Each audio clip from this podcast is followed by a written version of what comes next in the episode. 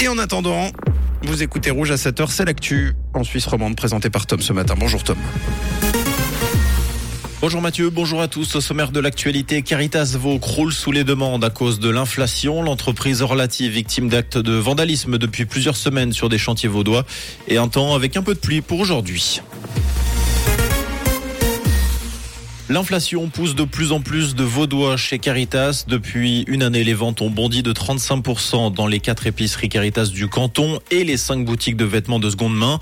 Le gérant de l'épicerie de Vevey constate dans le 24 heures ce matin qu'un nouveau type de clientèle a passé le cap. Il s'agit de monsieur et madame tout le monde qui cherchent à faire des économies au quotidien. Ces derniers sont venus gonfler les rangs d'une clientèle d'ordinaire composée en majorité de familles monoparentales, de personnes âgées ou encore de réfugiés. Des actes de sabotage enregistrés sur plusieurs chantiers vaudois ces dernières semaines. Ils sont l'œuvre d'un groupe de militants écologistes appelé Dégonfle ton pneu. Ce mouvement aurait visé à plusieurs reprises l'entreprise Orlati. Des camions de chantier ont été dégonflés, notamment sur le site de Bioleur-Jula.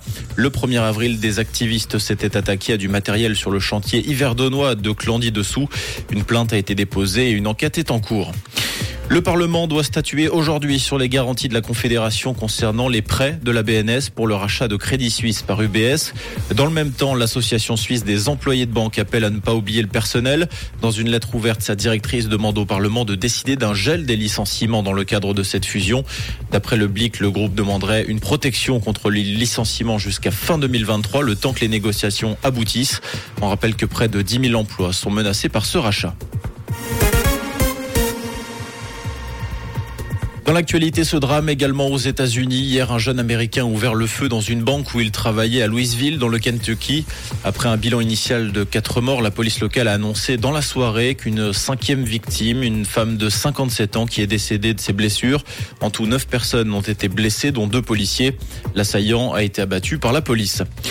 Le géant de la voiture électrique Tesla va ouvrir une seconde usine de fabrication de batteries à Shanghai. La structure chargée de la construction des batteries Megapack sera opérationnelle au deuxième trimestre 2024. Elle pourra produire quelques 10 000 batteries par année.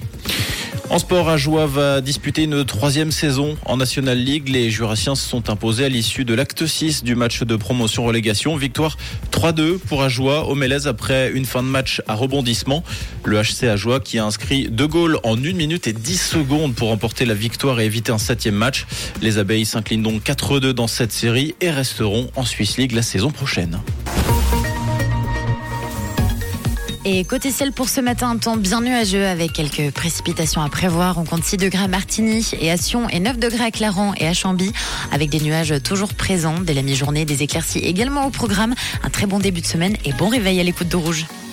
C'était la météo, c'est Rouge.